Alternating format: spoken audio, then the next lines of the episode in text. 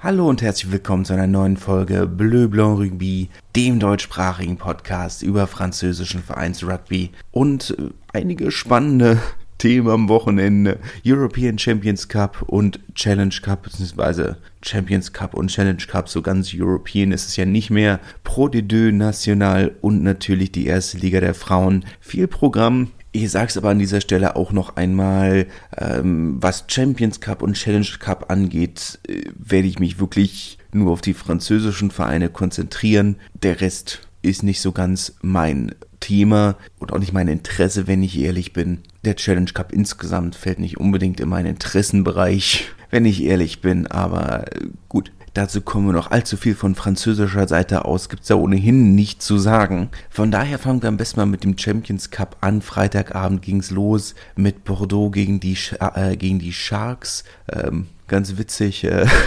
sehe hier gerade auf meiner auf meiner Übersichtsseite, die ich hier vor, mich, äh, vor mir habe, hat die Website auch das Logo äh, der Sail Sharks eingefügt. Aber natürlich sind es nicht die Sail Sharks, gegen die sie gespielt haben, sondern gegen die Sharks aus Durban. Ein relativ interessantes Duell, denn Co-Trainer bei den Sharks aus Durban bzw. KwaZulu-Natal ist natürlich Yannick Brü, der ehemalige Coach von Bayonne, der nächste Saison ja Bordeaux übernehmen wird. Insgesamt ein Spiel, das eigentlich deutlicher für die Sharks hätte ausgehen müssen denn Bordeaux haben insgesamt, na sagen wir mal, mit der dritten Wahl gespielt. Ich meine, an einigen Stellen ähm, waren Spieler auf dem Feld, die lange nicht mehr allzu viel Spielzeit bekommen haben. Jules Gimbert ähm, wird natürlich ein wenig mehr Spielzeit bekommen müssen, nachdem Jan Lesgourk sicher, äh, Jan Lesgourk hat sich ja vor zwei Wochen ähm, mit seinem Roller verletzt,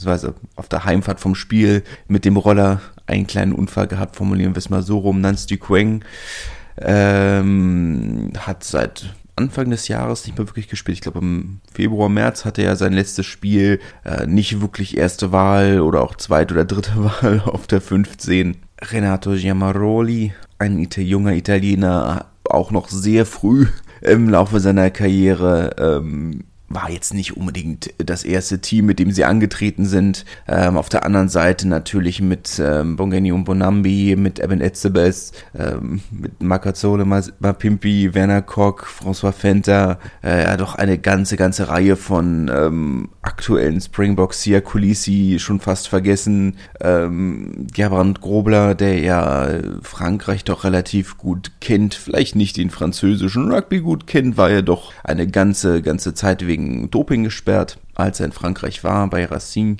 Ähm, war auch bei Stade Francais, ich bin mir nicht hundertprozentig sicher.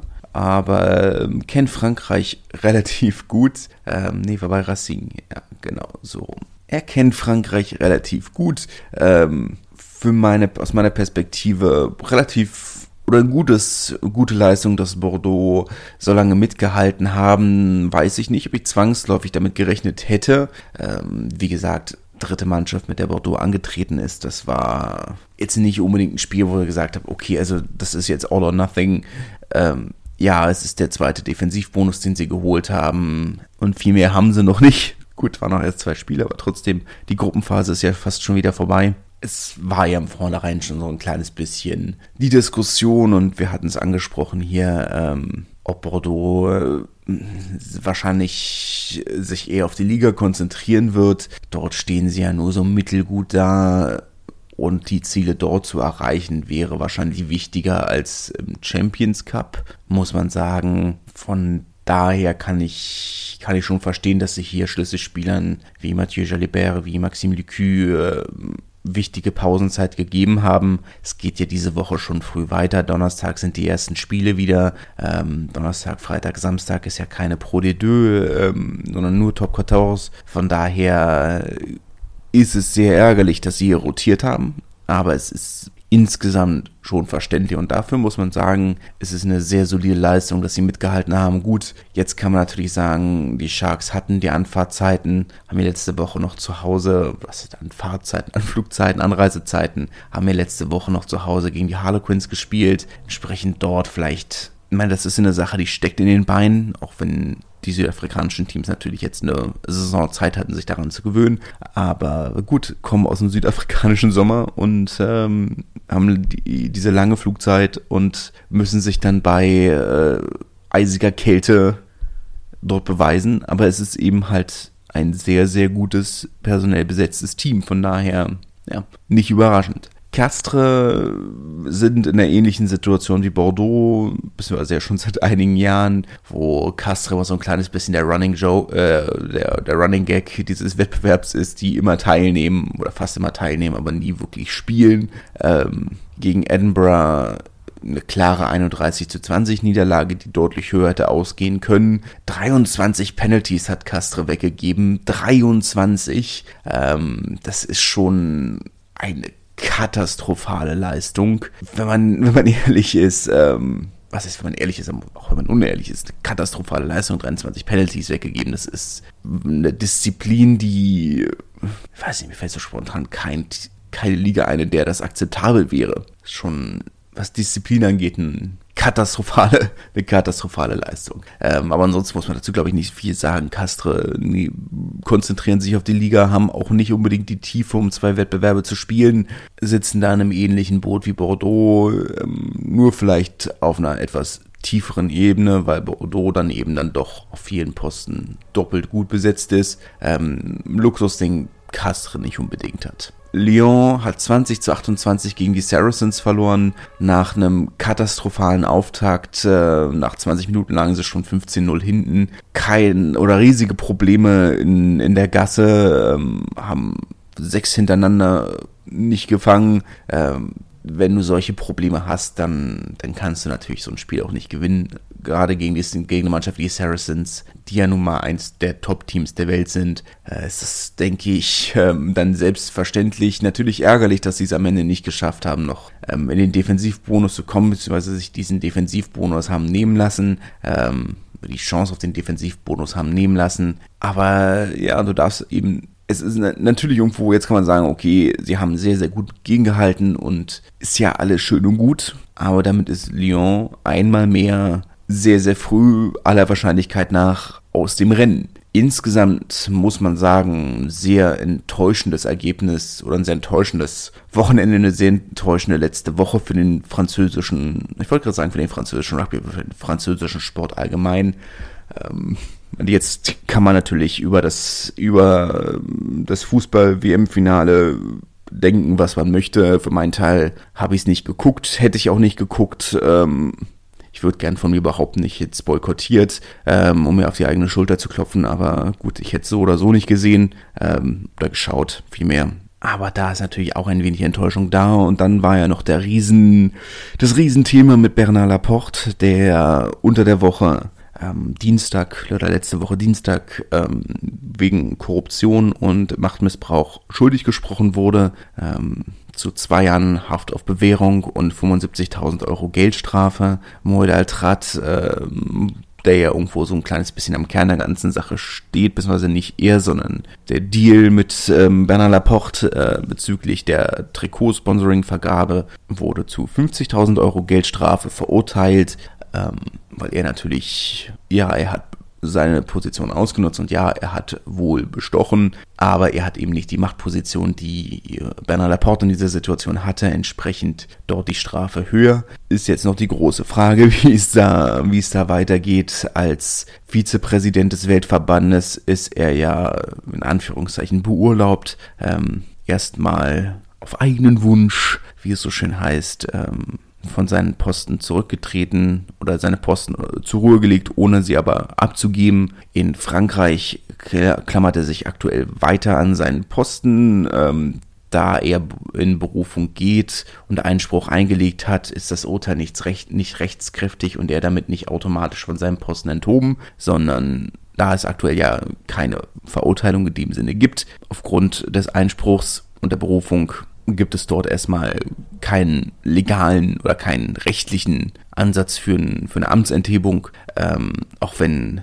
die amtierende Sportsministerin ähm, dort natürlich ähm, Druck ausübt. Äh, eine Sache, mit der Bernard Laporte natürlich gut umgehen kann, hatte diesen Posten ja selber schon einmal inne, ähm, war ja Minister, Sportminister unter Nicolas Sarkozy, hat also von den Besten gelernt, ähm, was Korruption angeht, natürlich nicht politisch. Ähm, aktuell ja auch im, äh, im, im Krast, im Knast, der gute Nicolas, ähm, wie dem auch sei. Ne, ähm, aber dort bleibt es sicherlich sehr spannend, ähm, wird sicherlich bis 2023 alles in seiner Macht Stehende tun, um äh, bis Ende der WM am Posten zu bleiben, um die WM-Trophäe zu überreichen, um seine Position ein bisschen zu festigen. Mal schauen wie es da weitergeht. Wie dem auch sei. Ähm, negative Nachrichten gab es genug, äh, auch auf sportlicher Seite. Racing 14 zu 10 gegen die Harlequins verloren in London. Auch dort muss man sagen, Racing aktuell Vorletzter mit einem Punkt hinter ihnen nur Castre, die vier letzten Plätze im Pool 1, belegt von französischen Teams oder von den vier französischen Teams, läuft dort noch nicht so ganz. Man muss sagen, alle vier wahrscheinlich jetzt schon ähm, ich sag mal, fast ausgeschieden. Racing, auch dort muss man sagen, ja, sie haben rotiert, aber Racing natürlich ein unglaublich gut besetztes Team. Weltklasseleistung von Finn Russell, der wieder wirklich in Form findet, hat wohl für 1,14 Millionen Euro Jahresgehalt bei Bath unterschrieben. Mal schauen, ne, ähm, was natürlich irgendwo wild ist, wenn man bedenkt, was das Salary Cap in England aktuell und in den nächsten Jahren ist. Auch wenn das natürlich wahrscheinlich äh, nicht das Jahresgehalt, sondern das Gehalt über die Vertragslänge ist, ist es natürlich aber selbst, wenn man sagt, er verdient dann was 300.000 im Jahr bei drei Saisons ähm, oder etwas mehr, dann ist das natürlich von 4, 5 Millionen schon recht große Happen bei 30 Spielern. Ne? Wie dem auch sei. Ist natürlich die rote Karte für Kamitha, Kim, äh, Kamitha Mitha. Ähm, hat Racing natürlich äh, nicht geholfen. Aber natürlich trotzdem sagen, wenn, natürlich kannst du sagen, Trevor Nyakane ist nicht erste Wahl bei Racing. Aber er ist natürlich trotzdem Weltmeister und Springbok. Also es ist natürlich irgendwo, wo du sagst, ja, Racing haben rotiert, stimmt das, aber ist ja eine Frage des Levels. Ne? Wie dem auch sei, ähm, die europäische Kampagne haben sie dieses Jahr komplett in Sand gesetzt. Äh, nach dieser haushohen Pleite gegen Leinster, die ja schon außergewöhnlich gutes Jahr haben. 57-0 gegen Gloucester jetzt am zweiten Spieltag. Schon nicht schlicht. Aber gut. Ähm, schwer zu sagen, was bei Racing da so schief gelaufen ist. In der Liga läuft sehr gut, dafür nicht in Europa. Letztes Jahr war es andersrum, da lief es in der Liga mittelmäßig und dann haben sie dafür Europa drehen können. Gut, letztes Jahr hatten sie ja Auftaktspiel gegen die Ospreys die ja ähm, jetzt tatsächlich mal ein sehr, sehr gutes europäisches Spiel hatten, aber insgesamt natürlich ähm, kein herausragendes Top-Team Europas sind. Zumindest seit mehreren Jahren nicht. Vorher sicherlich anders, ne? aber wie dem auch sei. Das war ein äh, Sieg und Europa dieses Jahr, das äh, war ein Satz mit X. Jetzt hatten sie auch noch kein wirkliches Heimspiel. Vielleicht ist das dann auch nochmal ein Faktor, man sagt, okay, haben nicht in, auf dem heimischen Kunstrasen gespielt, aber naja. Clermont hat 23-16 bei den Leicester Tigers verloren. Das kann man, denke ich, so stehen lassen. Keine Überraschung. Sehr positiv, dass sie nah dran geblieben sind und einen Defensivbonus geholt haben. Ähm, mit dem Sieg gegen die Stormers ist das dann jetzt eine Ausgangslage, mit der man durchaus arbeiten kann. Und ich finde es auch nicht dramatisch, wenn Clermont, die ja nun wirklich kein Top-Team mehr sind, gegen ein englisches Top-Team wie die Leicester Tigers mithalten kann, so gut mithalten kann, ist das, denke ich, nach, gerade nach dem Sieg gegen die Stormers ein weiteres Ausrufezeichen, ähm, mit, dass man mit Clermont in Europa dieses Jahr weiter rechnen kann und muss. Ausrufezeichen wollte gerade sagen, hat auch La Rochelle gesetzt, aber eigentlich muss ich sagen, hm, ähm, haben, war ja so ein kleines bisschen dieses Hickhack. Wo wird denn jetzt gespielt? Ursprünglich natürlich, oder haben gegen Ulster gespielt, ähm, ursprünglich am Ravenhill angesetzt, ähm, beziehungsweise, wie heißt es jetzt? Was jetzt jetzt in ein paar Jahren? Ich habe vergessen, wie es heißt. Kingspan, irgendwas so in der Richtung, keine Ahnung. Ravenhill ursprünglich ähm, dann aufgrund der Witterungsbedingungen als ähm, Geisterspiel angesetzt und dann auf das äh, RDS in Dublin verschoben und von dort dann ähm, ins Aviva Stadium verschoben. Ähm, immerhin wohl knapp äh, 145 Fans aus La Rochelle haben die Reise geschafft und ein 29 zu 0 Lauf in der ersten Halbzeit für La Rochelle miterlebt. Entstand 29 zu 36 mit zwei Bonuspunkten für Ulster, die ja nun wirklich eine katastrophale Saisonspielen. Bin mir nicht ganz sicher, wie, sie das, wie hoch sie das erste Spiel letzten Endes verloren haben, aber es war auch hoch zu null gegen die Sale Sharks. Entsprechend ähm, ja, minimale Chance für, für Ulster vielleicht noch was zu holen, aber ja, dass sie, dass sie da so dieses Spiel, das Spiel eingestellt haben und, und Ulster nochmal so rankommen, äh, haben rankommen lassen nach der, zwei, der, nach der Pause in der zweiten Halbzeit, schon, schon bitter. Insgesamt natürlich trotzdem kann man sagen, ja, sie haben gewonnen, haben hoch gewonnen, kein Offensivbonus geholt. Bei 36 Punkten natürlich auch ein wenig schade, ne? aber gut. Ähm, sie sind damit trotzdem Tabellenführer in, im Pool 2 und das ist dann erstmal ist, denke ich mal, okay. Damit kann man leben. Äh, Montpellier Ospreys war eine Katastrophe. Ähm, Ospreys sehr spannend, so ein bisschen Barbarian-Style, ähm, mit diesen sehr bunten Trikots, die, in denen sie gespielt haben. Und die Frage, ob, ob euch das sowas interessiert, ob ich nochmal eine Sonderfolge zu den europäischen Trikots machen soll. Ähm, da gibt es einige sehr spannende. Clermont zum Beispiel hat ein sehr schönes, finde ich. Andere haben weniger schöne. Racing, Toulon, Po das ein oder andere, oh, Castra, oh, Castra war ist auch ein sehr hässliches europäisches Trikot. Naja, wie dem auch sei. Ähm, es ist alles, wie es ist. Äh, Ospreys ja in diesen bunten Trikots, wo jede einzelne Farbe irgendwie einen Verein, einen Amateurverein in der Region repräsentieren soll. Und dann haben ja alle Spieler noch zusätzlich ähm, Stutzen in den, oder die Stutzen ihres Heimatvereins, ihres Ausbildungsvereins ähm, getragen, was, was ich sehr nett finde. Ähm, ja, Montpellier haben sehr zwiegespalten letzten Endes, wie Montpellier gespielt hat, war letzten Endes Gedränge, 100% vom eigenen Ball, 16 von 17 eigenen Gassen gewonnen, was auch ein sehr, sehr, sehr, sehr solider Wert ist. Ähm, aber den Rucks war das eine Katastrophe, haben da den Ospreys wirklich jeden, jeden, jeden Raum gelassen. Äh, und dann kannst du natürlich auch nicht gewinnen, wenn du wenn du es nicht schaffst, irgendwo mal so ein bisschen Phasenspiel aufzuziehen, ein bisschen kontinuierlich was rauszuziehen. Ähm, es war schon ein sehr, sehr kontrollierter und ordentlicher und souveräner Sieg von den Ospreys. Ähm, die ja, nur wie gesagt, Swansea ist jetzt nicht unbedingt ein Ort, wo man sagt, okay, also da muss man Angst haben hinzufahren. Gut, sie haben auch in Montpellier gespielt. Da spielt sie keine Rolle, aber ich weiß nicht, warum ich das gesagt habe. Wie dem auch sei, ähm, sie sind kein europäisches Top-Team. In Klammern mehr dass Montpellier es nicht schafft, so ein Spiel zu gewinnen, spricht schon Bände. Vor allem auch gemessen an dieser wirklich mauen, mauen, mauen Leistung gegen London Irish, dass sie zwar am Ende gewonnen haben, aber souverän war es nicht, ist das natürlich nochmal so eine Sache, wo man sagt, naja, ja, also Titelambition unterstreicht das jetzt nicht gerade. Titelambition kann Toulouse haben, wo man sagt, es war nicht das beste Spiel, das sie je gespielt haben, sondern eigentlich ein Spiel, in dem sie weitestgehend und kontinuierlich unterlegen waren gegen die Sale Sharks, dass sie dann aber am Ende trotzdem mit 45 zu 19 gewonnen haben. Insgesamt, es hätte auch eigentlich 52, 12 ausgehen müssen. Am Ende ja diese kleine Farce, wenn, wenn man ehrlich ist, ähm, wo die Sale Sharks nach der Sirene hatten sie den Ball schon oder hatten sie noch die Chance, diesen dritten Versuch zu legen. Vorball über der Linie. Ähm, ich weiß, die Kommentatoren haben das ein bisschen anders gesehen, aber ich kann die Entscheidung in der Form nachvollziehen. Vielleicht auch, weil ich nicht ganz objektiv bin, aber das ist nochmal eine andere Frage. Ähm, und nachdem die Sale Sharks dann das Spiel eingestellt haben, haben Toulouse eben auf der anderen Seite dann den Versuch gelegt aus dem eigenen Mahlfeld raus, der dann zurückgepfiffen wurde, weil angeblich ähm, Thomas Ramos einem Spieler der Sharks einen Kopfnuss gegeben hätte. Ehrlich gesagt ist, war das für mich aus den Bildern nur nicht wirklich abzulesen und wenn man sich das Verhalten der Sales-Spieler im Vorlauf ein bisschen anguckt, ist das ja, wo man sagt, okay, also selbst wenn es da eine leichte Berührung mit dem Kopf gegeben hat, wäre das für mich jetzt, wo ich sage, okay, also dafür, dass der Sales-Spieler seine Hand in den, in den Augen von Thomas Ramos hatte, oder auf den Augen vielmehr, ich weiß nicht, ob es wirklich in den Augen war, aber es war in jedem Fall Hand im Gesicht auf den Augen, wo er sagt, okay, also sollte es da was gegeben haben, was die Bilder eigentlich in der Form nicht wirklich hergeben, dann fände ich das jetzt auch nicht so dramatisch. Ähm, ja, so wie es ausgegangen ist, in dem Fall eine rote Karte für Tom Ramos, Versuch für Sale.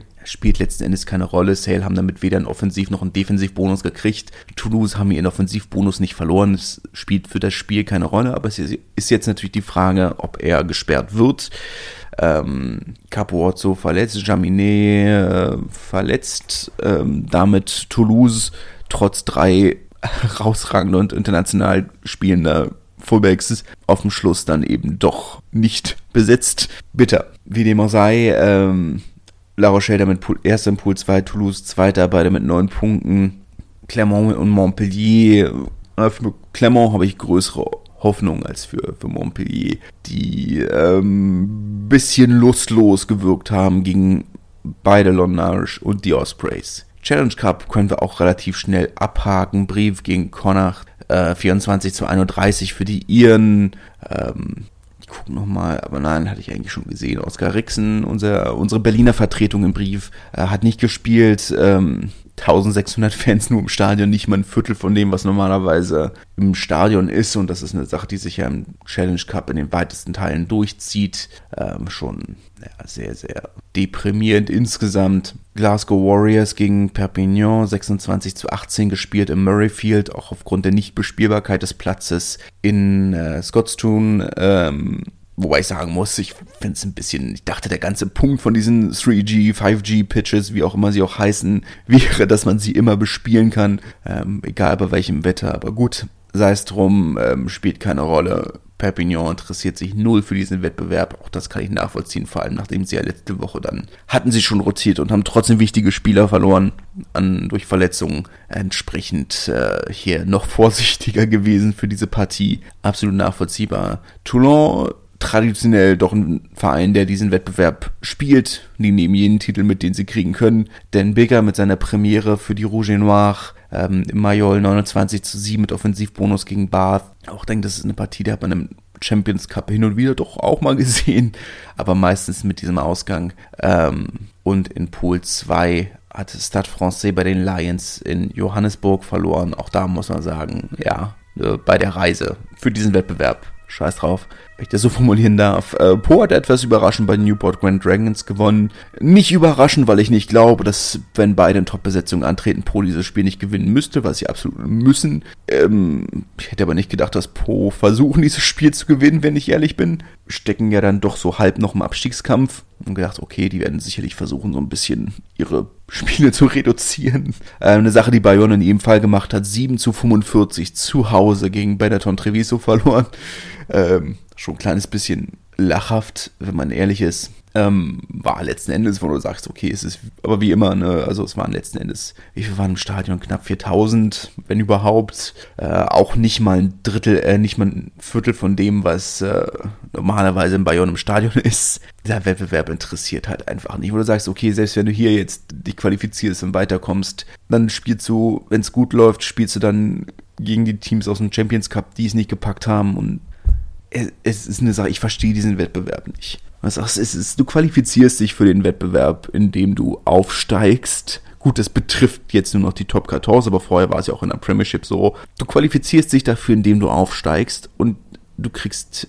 Jetzt ist es noch einfacher, sich über die Liga für den Champions Cup zu qualifizieren. Und selbst wenn du schaffst, diese Gruppenphase zu überstehen im Challenge Cup, spielst du dann gegen die, äh, spielst du dann die Verliererrunde aus dem Champions Cup dieser Wettbewerb ist, ich weiß nicht, ist so, vor allem diese, diese Gruppenphase, die jetzt wirklich einfach so nutzlos. Weil ich kann, kann, kann jeden Verein, der verstehen, der sagt, ja, okay, also weißt du, diese, diesen Wettbewerb bei den Reisezeiten und für das, was du als Belohnung kriegst, nämlich ein Spiel gegen eine Mannschaft, die es im Champions Cup nicht packen konnte, dafür darfst du dich, darfst du jetzt deine, die Gesundheit deiner Spieler riskieren und im Zweifelsfall lange Verletzungen und hohe Kosten, die du auch nicht reinkriegst, weil wie gesagt, die Spieler wollen bezahlt werden, aber Brief hatte 1600 Leute im Stadion. Für was soll das denn, das ist, wie gesagt, ich kann den Fans ja keinen Vorwurf machen, es geht mir ja genauso. Es, willst du wirklich bei um die 0 Grad Stadion sitzen und zwei B-Teams zugucken, die einen relevanten Wettbewerb ausspielen. Meine 1600 Leute, ich mache hier nicht mal Witze, wenn ich sage, zu den Freundschaftsspielen oder zu den Testspielen im Sommer waren mehr Leute im Stadion. Und aus gutem Grund. Da ist noch ein bisschen, die Sonne scheint, ist noch ein bisschen Optimismus und Hoffnung vor der Saison da. Was, wo's, ich, ja, ich verstehe es, die wollen, alle Mannschaften sollen spielen und alle Mannschaften sollen TV-Gelder kriegen. Ja, ja, klar, da verstehe ich. Rational. Emotional ist dieser Wettbewerb für mich. Es tut mir leid, ich weiß, einige von euch schätzen diesen Wettbewerb sehr und ich kriege jedes Mal, wenn ich meckere, kriege ich wunderbare Nachrichten auf Instagram und Twitter. Ähm, und es tut mir wirklich leid. Ich, ich möchte es euch wirklich nicht vermiesen, wenn ihr eure Freude daraus kriegt. Dann ist das schön und es freut mich für euch. Ich möchte euch das wirklich nicht nehmen. Und trotzdem lasse ich mich jede Woche wieder dazu hinreißen, ähm, über diesen Wettbewerb äh, herzuziehen. Aber es fällt mir wirklich schwer, es nicht zu tun. Es ist irgendwo, ja, ich verstehe es nicht. Es ist, also emotional, wie gesagt, rational verstehe ich es vollkommen, aber emotional ist dieser Wettbewerb einfach überflüssig. Ich, ich würde mir wirklich wünschen, dass sie mittelfristig anpeilen zu sagen, okay, nicht jeder muss europäisch spielen. Lass uns wirklich dafür sorgen, dass europäische Qualifikation eine Sache ist, die schwer ist, die schwierig ist, wo man sagt, okay, wir haben was erreicht. Und wenn das heißt, man hat weniger Spiele und weniger, aber lass, okay, ne, aber muss es ja nicht mal heißen. Ne? Es gibt sicherlich Formate, die man haben kann, auch wenn man sagt, mit, mit der gleichen Anzahl von Spielen, auch wenn man sagt, okay, nicht jeder muss europäisch spielen, lasst uns wirklich dafür sorgen, dass der Champions Cup ähm, Wettbewerb ist, wo man sagt, okay, die Mannschaften haben hart dafür gearbeitet, sich zu qualifizieren, das ist wirklich was wert und das ist gut. Und dann kannst du sagen, okay, wenn jetzt wirklich nur noch, wenn du den Champions Cup mit zwölf Teams ausspielst, vier Teams aus Frankreich, vier aus England, vier, sagen wir vielleicht sechs aus der URC, damit mehr Länder dabei sind, okay, ne, dann sind wir bei 14 Teams, gut, das ist eine krumme Zahl, aber sagen wir fünf aus jeder Liga, sind wir bei 15, haben wir drei Fünfergruppen. Schön, lässt sich bestimmt was mitmachen. Und dann hast du noch aus jeder Liga vier weitere Teams, die Challenge Cup spielen und dann fühlt sich das wirklich wie ein relevanter Wettbewerb an. Und sagst, okay, es ist, die Qualifikation ist nicht geschenkt, die ist nicht, es fühlt sich nicht mehr wie der Verliererwettbewerb an. Also eine Sache, die ich, die ich mal gelesen habe. Ähm, das war, der, das war einer der treffendsten Kommentare, die ich je gesehen habe, wo es dann darum ging, äh, dass ähm, äh, um den Challenge Cup Sieg von Lyon im letzten Jahr, wo es darum ging, es ist sehr schön, dass wir den Challenge Cup gewonnen haben. Nur, dass wir den Challenge Cup überhaupt gespielt haben, ist scheiße. ähm, was war's? Es ist sehr schön, dass wir den Challenge Cup gewonnen haben. Nur, dass wir überhaupt einen Challenge Cup spielen, heißt, dass wir scheiße sind. So rum. Und ich entschuldige mich für die Wortwahl. Das war nicht elegant, aber ähm, so war es formuliert. Wollte jetzt nicht äh, ein Zitat verfälschen, ähm, was sehr treffend war, irgendwo ich würde mir da schon wünschen, man, wir haben jetzt sehr viele Veränderungen in der Formatstruktur gesehen und ich muss sagen, ich habe auch so ein kleines bisschen den Überblick verloren, was genau jetzt dieser, wie genau dieser Wettbewerb äh, funktioniert. Eine ungefähre Vorstellung davon, aber keine Ahnung. Was ist es? Zwölf Teams, davon die ersten acht jeweils von, von den zwei Gruppen in den äh, ins Achtelfinale und die nächsten drei in Challenge Cup und der, nur der letzte von den zwölf Teams aus jeder Gruppe fliegt raus. Ganz ehrlich, also ist halt alles so ein bisschen, wo du sagst, also, naja, ist nicht ideal. Ich höre jetzt auf zu, zu lästern. Ähm, Pro Deux. Auch dort schön. Ähm, 17 zu 12, ist das das Endergebnis gewesen? Tja. Ja, Bézier Biarritz 17 zu 12 ist es ausgegangen. Ähm, der dritte, vierte Sieg in Folge für Bézier. Etwas überraschend, diese Serie, nachdem sie ja vorher lange wirklich sehr, sehr mau gespielt haben und setzen sich so langsam ein bisschen aus dem, aus dem Abstiegskampf ab. Wir sehen jetzt nach Ende der Hinrunde so einen kleinen Vierkampf, äh, sagen wir mal Dreikampf um den Nicht-Abstieg. Massi ist dann doch schon ein bisschen weiter abgeschlagen, aber so langsam setzen sich so ein bisschen ab. Ähm, dieses Ultimatum von Präsidiumsseite scheint wirklich Wunder gewirkt zu haben, war ja das die Aussage, also wenn sie nicht fünf Punkte aus den Spielen wann, gegen Wann und gegen Rouen holen, dann ähm, wird es einen Trainerwechsel geben. Und die Spieler, die ja, die Mannschaft, die sehr, sehr jung ist im Vergleich, äh, von denen haben viele Spieler im letzten Jahr ihre Debüts von diesem Trainer bekommen oder von diesem Trainerstab bekommen und äh, scheint er wirklich jetzt so ein bisschen sich zusammengerauft zu haben und sagt, okay, also zusammen für, für diese Menschen, die uns diese Chancen gegeben haben, dann äh, schaffen wir das. Und scheint er wirklich so ein bisschen diese Motivation ge gefunden zu haben, diese, diese Serie, diese Negativserie zu brechen und ähm, eine positive Serie draus zu machen. Biarritz kann man natürlich sagen, okay, ähm, das ist nicht deren, deren Jahreszeit. Traditionell ja eigentlich so ein, was ist traditionell? Ähm, in den letzten beiden, zwei, drei Jahren ähm, eine Mannschaft, die sehr, sehr offen, sehr ähm, offensiv gespielt hat und dann natürlich in diesen Witterungsbedingungen nicht unbedingt äh, so brillieren kann. Und dann schafft eine Mannschaft wie Bézier, die ja historisch gesehen schon für, für ihren Dampfwalzen Rugby bekannt ist, ähm, man sagt, es ist ja nicht nur Bézier, sind generell die mediterranen Teams, ob es nur Toulon, Montpellier, Perpignan sind, ähm, Bézier natürlich auch, die, die dafür bekannt waren, für diesen sehr geschlossenen, für diesen sehr ähm, direkten Rugby, formulieren wir es mal so.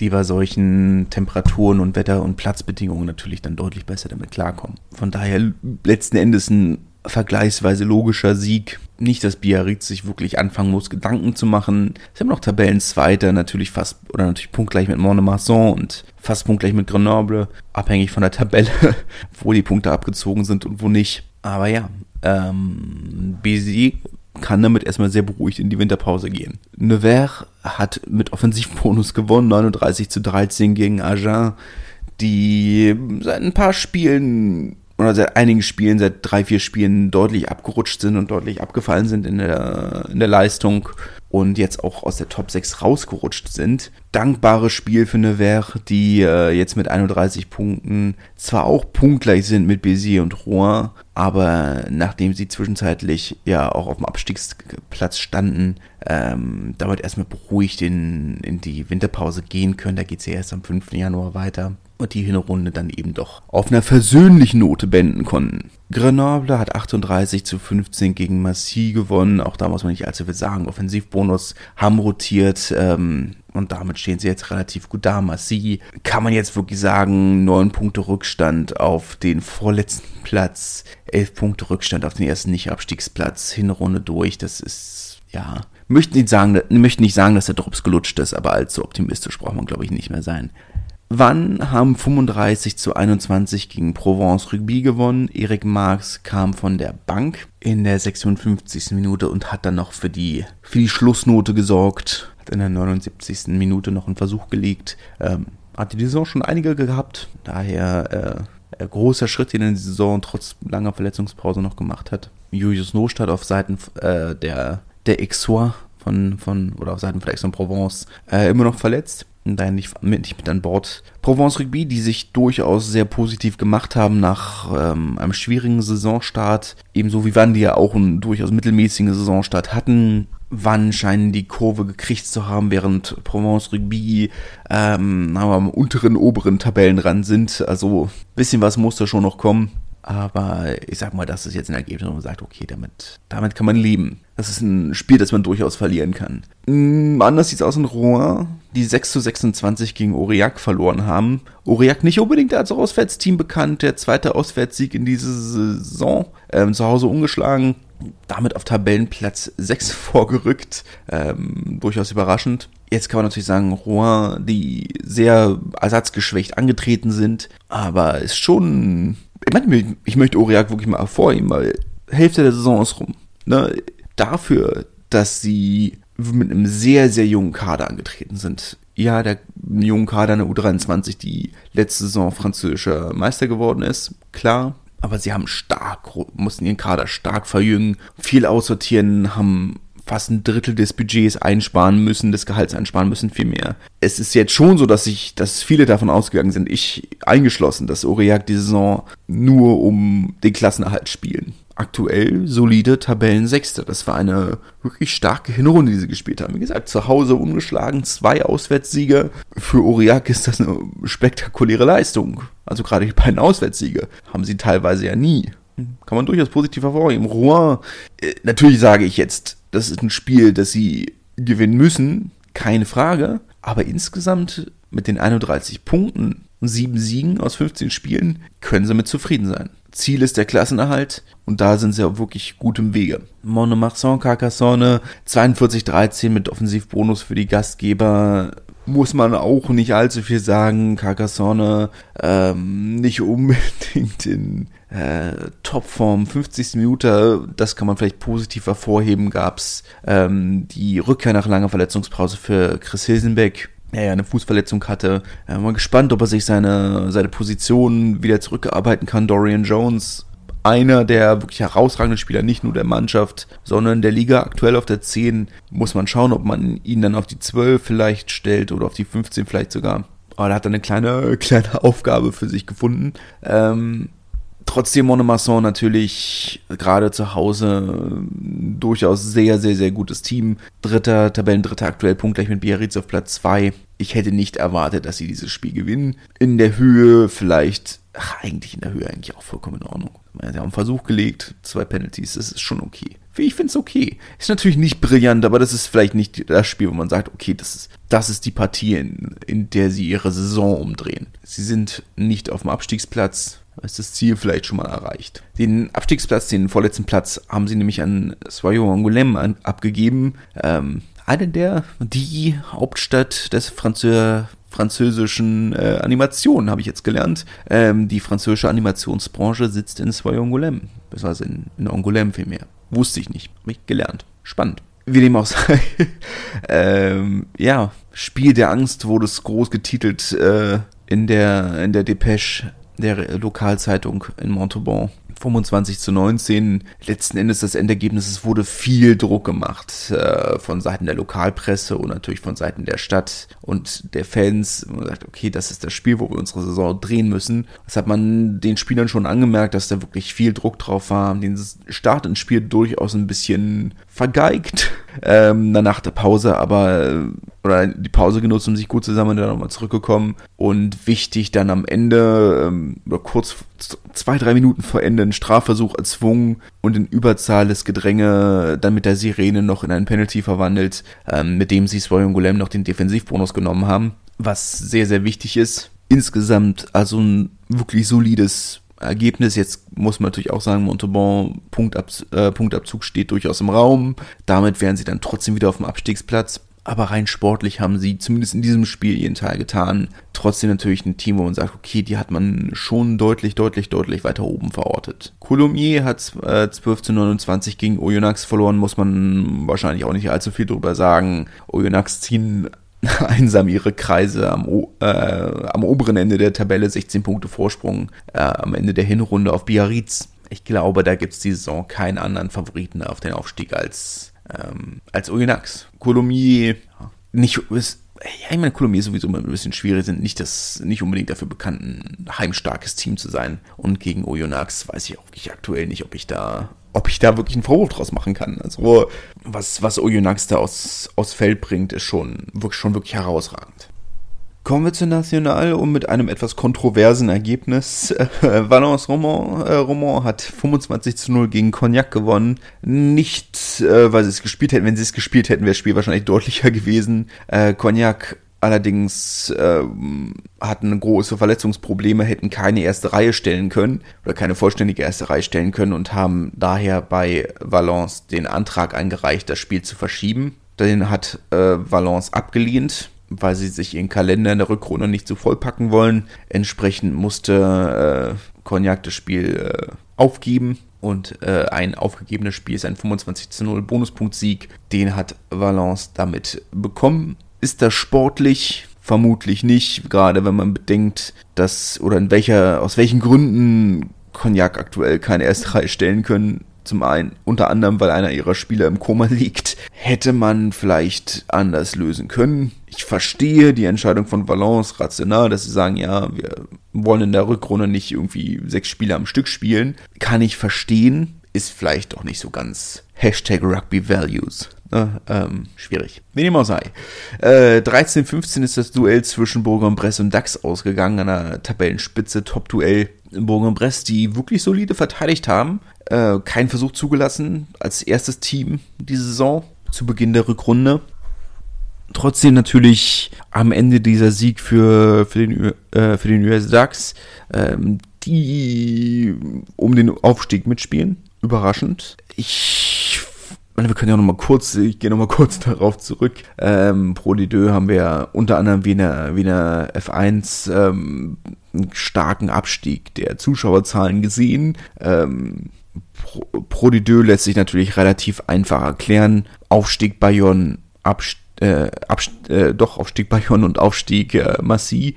Ähm, du verlierst ein Team, das 12.000 Zuschauer im Schnitt hatte und kriegst dafür eins, das, naja, beim letzten Spieltag, acht, letzten Heimspiel 800 Zuschauer hatte.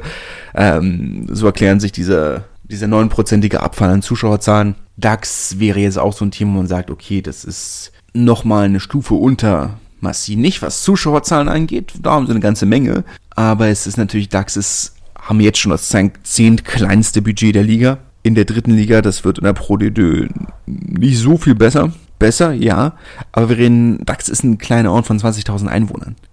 es ist jetzt auch kein Industriezentrum wie, wie Oyonnax. Oyonnax ist auch kein so großer Ort, aber das Zuhause der gesamten französischen Silikonindustrie. Da ist Geld da. In DAX ist kein Geld da. Ich kann mir halt nicht vorstellen, dass, dass DAX irgendeine Chance hat, sich in der Pro de zu halten. Und dann sage ich halt, okay, wäre es mir lieber, wenn sich ein, wenn Valence aufsteigt oder Bourg-en-Bresse, die dann eben doch deutlich besser dastehen und vielleicht eine Chance haben, einen zweitligatauglichen Kader auf die Beine zu stellen.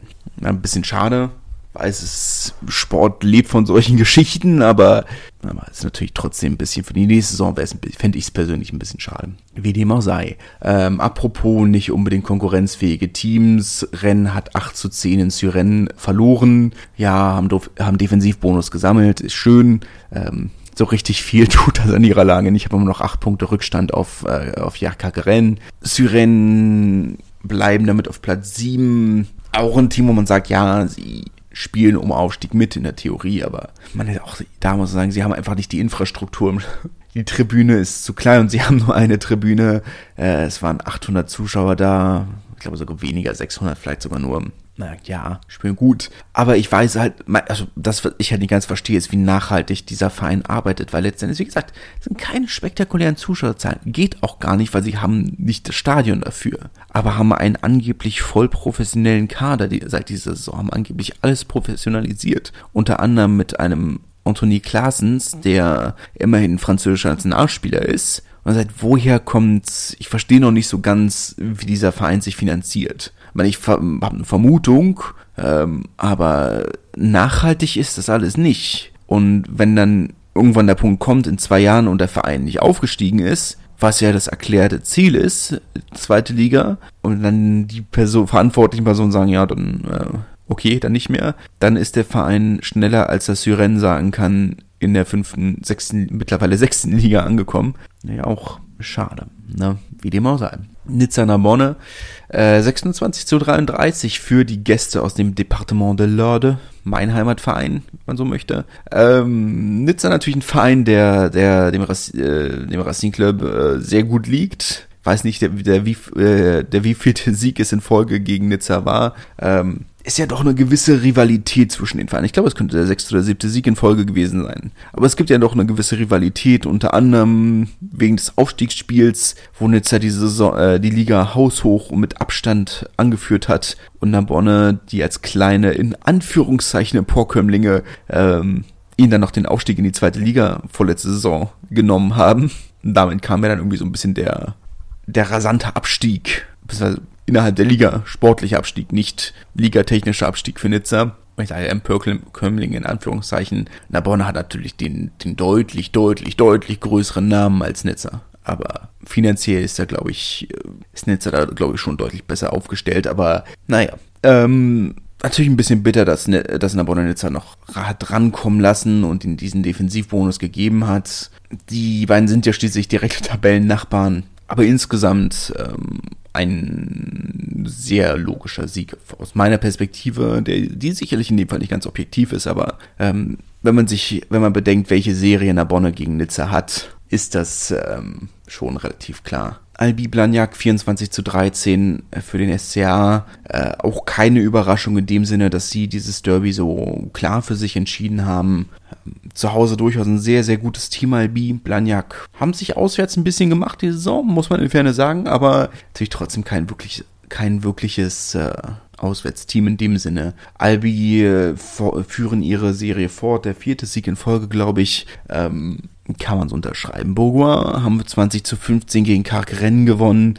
Äh, Mika Tjumenev hat 76 Minuten gespielt. Am Ende aber die Gäste aus dem War äh, ohne Versuch und mit nur einem Defensivbonus. Damit verändert sich an ihrer Situation auch nicht allzu viel. Äh, auf dem zwölften Platz nach oben acht Punkte Rückstand nach unten acht Punkte Vorsprung mit Beginn der Rückrunde. Da wird sich nicht mehr allzu viel tun, schätze ich. Jetzt geht es dann wirklich nur noch darum, die Klasse zu halten. Und dann schauen wir weiter. Ich hatte ein bisschen mehr erwartet, wenn ich ehrlich bin. Mit euch äh, doch durchaus einen sehr, sehr guten Kader. Ähm, wäre mehr drin gewesen, vermute ich. Äh, Maxime Oldmann hat einen Versuch äh, beim Sieg des Status des Tarbet gegen Chambéry beigetragen. 22 zu 16 ist das Spiel ausgegangen. Ähm, die beiden sind auch Tabellennachbarn. Zehnter gegen Elfter insgesamt ein, auch da ein, einer geht, sondern sagt, okay, das ist, äh, ist nachvollziehbar. Tabe müssen weiter daran arbeiten, ihr Publikum für sich zurückzugewinnen. 800 waren es vom Stadion, was immer noch sehr, sehr wenig ist ähm, für die eigenen Verhältnisse und für die Größe des Stadions natürlich auch. Aber muss man schauen, was draus wird. Chambéry für mich so ein kleines bisschen eine Enttäuschung der Hinrunde. Wenn man sowas haben kann, ja, kann man offensichtlich haben, aber hatte ich mir ein bisschen mehr erwartet. Ich hatte schon gedacht, dass Chambéry die Saison wirklich um vielleicht nicht um den Aufstieg mitspielen, aber zumindest ins Halbfinale kommen, hatte ich schon damit gerechnet. Ähm, haben ja ein bisschen Druck da, das Stadion wird groß renoviert. Für sehr, sehr viel Geld wird da dieses neue Stadion gebaut.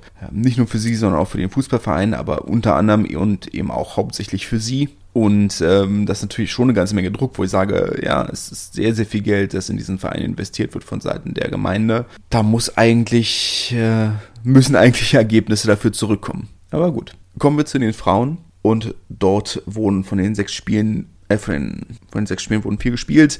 Ähm, Bordeaux hat gegen Rennes gewonnen, 42 zu 8 muss man wenig zu sagen. Rennen sind immer noch nicht in Top-Besetzung. Caroline Drouin unter anderem fehlt immer noch, während Bordeaux doch mittlerweile in Bestbesetzung angekommen sind und natürlich auch ähm, eins der Top-Teams der Liga sind, während Rennen sicherlich äh, gegen den Abstieg spielen wird. Und daher ist das ein Ergebnis, das man, das man unterschreiben kann. Die nächsten Entwicklungen werden sicherlich sehr spannend bleiben, haben wieder im Chabon d'Almas gespielt. Äh, ist, glaube ich, dann jetzt zu dem Zeitpunkt wirklich nur noch eine Frage der Zeit, bis, äh, bis sie offiziell Teil von, von Union Bordeaux-Bergle werden. Ähm, profitieren aber jetzt schon sehr stark von der Infrastruktur, vom, von den Krafträumen, vom Trainingsgelände. Ist jetzt, glaube ich, nur noch eine Frage der Zeit und dann kann es für den Verein wirklich nur noch weiter bergauf gehen. Lens hat 12 zu 15 gegen Montpellier verloren. Auch das muss man sagen, keine große Überraschung. Montpellier in Bestbesetzung angetreten und in Bestbesetzung ist Montpellier durchaus realistischer Titelkandidat oder sind durchaus realistisch realistische Titelkandidatinnen.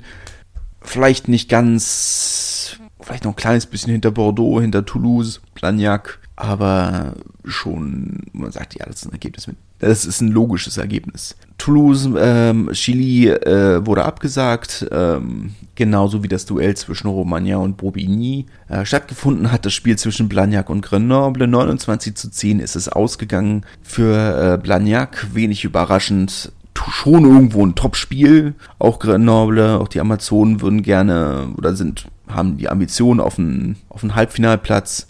Aber Blagnac sind dann eben doch realistische Titelkandidatinnen. Jetzt weiß ich nicht, ob ich die Aufstellung hier sehe. Nee, leider nicht. Wenn ich sagen, ob, äh, ob Blagnac mittlerweile wieder in Top-Besetzung angekommen ist, aber insgesamt. Meine Blagnac hat natürlich auch den Vorteil dadurch, dass sie das Gros ihrer Spielerinnen selber ausgebildet haben und weiter ausbilden. Ähm, sind ja wie bei den Herren durchaus ein Ausbildungsverein. Ist da natürlich auch ein, eine gute Tiefe da, sagen wir es mal so rum. Und äh, zum Abschluss äh, Lille, Lyon 12 zu 18 für die, für die Gäste. Die äh, Lyon ja durchaus auch, auch dort ein gewisses, äh, gewisse Ambitionen auf Halbfinalplätze da dort natürlich seit dieser Saison mit ähm, deutlich, deutlich mehr Unterstützung der Herrensparte. Ja, das war bis letzte Saison nicht unbedingt so, ähm, aber da merkt man wirklich eine Aufbruchstimmung und da darf man sehr gespannt sein, wie es weitergeht. Apropos weitergehen, das war's für diese Folge des Podcasts. Für nächste Woche müssen wir mal schauen. Ähm, es gibt jetzt natürlich einen Top 14 Spieltag. Ähm, bei dem ich aber nicht weiß, ob ich ihn abdecken kann. Ähm, bin über die Feiertage ähm, bei den Schwiegereltern und möchte natürlich mein, meine Sachen nicht, nicht unbedingt mitnehmen. Ich glaube, das wird zu viel Aufwand. Ähm, vielleicht schaffe ich dann den äh, Mittwoch oder Donnerstagabend ähm, eine Folge aufzunehmen, aber da sind wir ja schon fast beim nächsten Spieltag angekommen. Und daher müssen wir mal schauen, ob sich, äh, ob sich das lohnt. Aber da halten wir uns gegenseitig auf dem Laufenden und äh, da schauen wir dann mal. Falls nicht, was heißt falls nicht? Wir hören uns definitiv nicht mehr vorher. Daher schöne Feiertage und ähm, genießt die Zeit. Genießt das gute Essen hoffentlich. Und bis dahin, tschüss. Schatz, ich bin neu verliebt. Was? drüben. Das ist er. Aber das ist ein Auto. Ja, eben. Mit ihm habe ich alles richtig gemacht. Wunschauto einfach kaufen, verkaufen oder leasen. Bei Autoscout24. Alles richtig gemacht. Wie baut man eine harmonische Beziehung zu seinem Hund auf? Puh, gar nicht so leicht. Und deshalb frage ich nach, wie es anderen Hundeeltern gelingt, beziehungsweise wie die daran arbeiten. Bei Iswas Dog reden wir dann drüber. Alle 14 Tage neu mit mir, Malte Asmus und unserer Expertin für eine harmonische Mensch-Hund-Beziehung, Melanie Lippisch. Ist was, Doc? Mit Malte Asmus. Überall, wo es Podcasts gibt.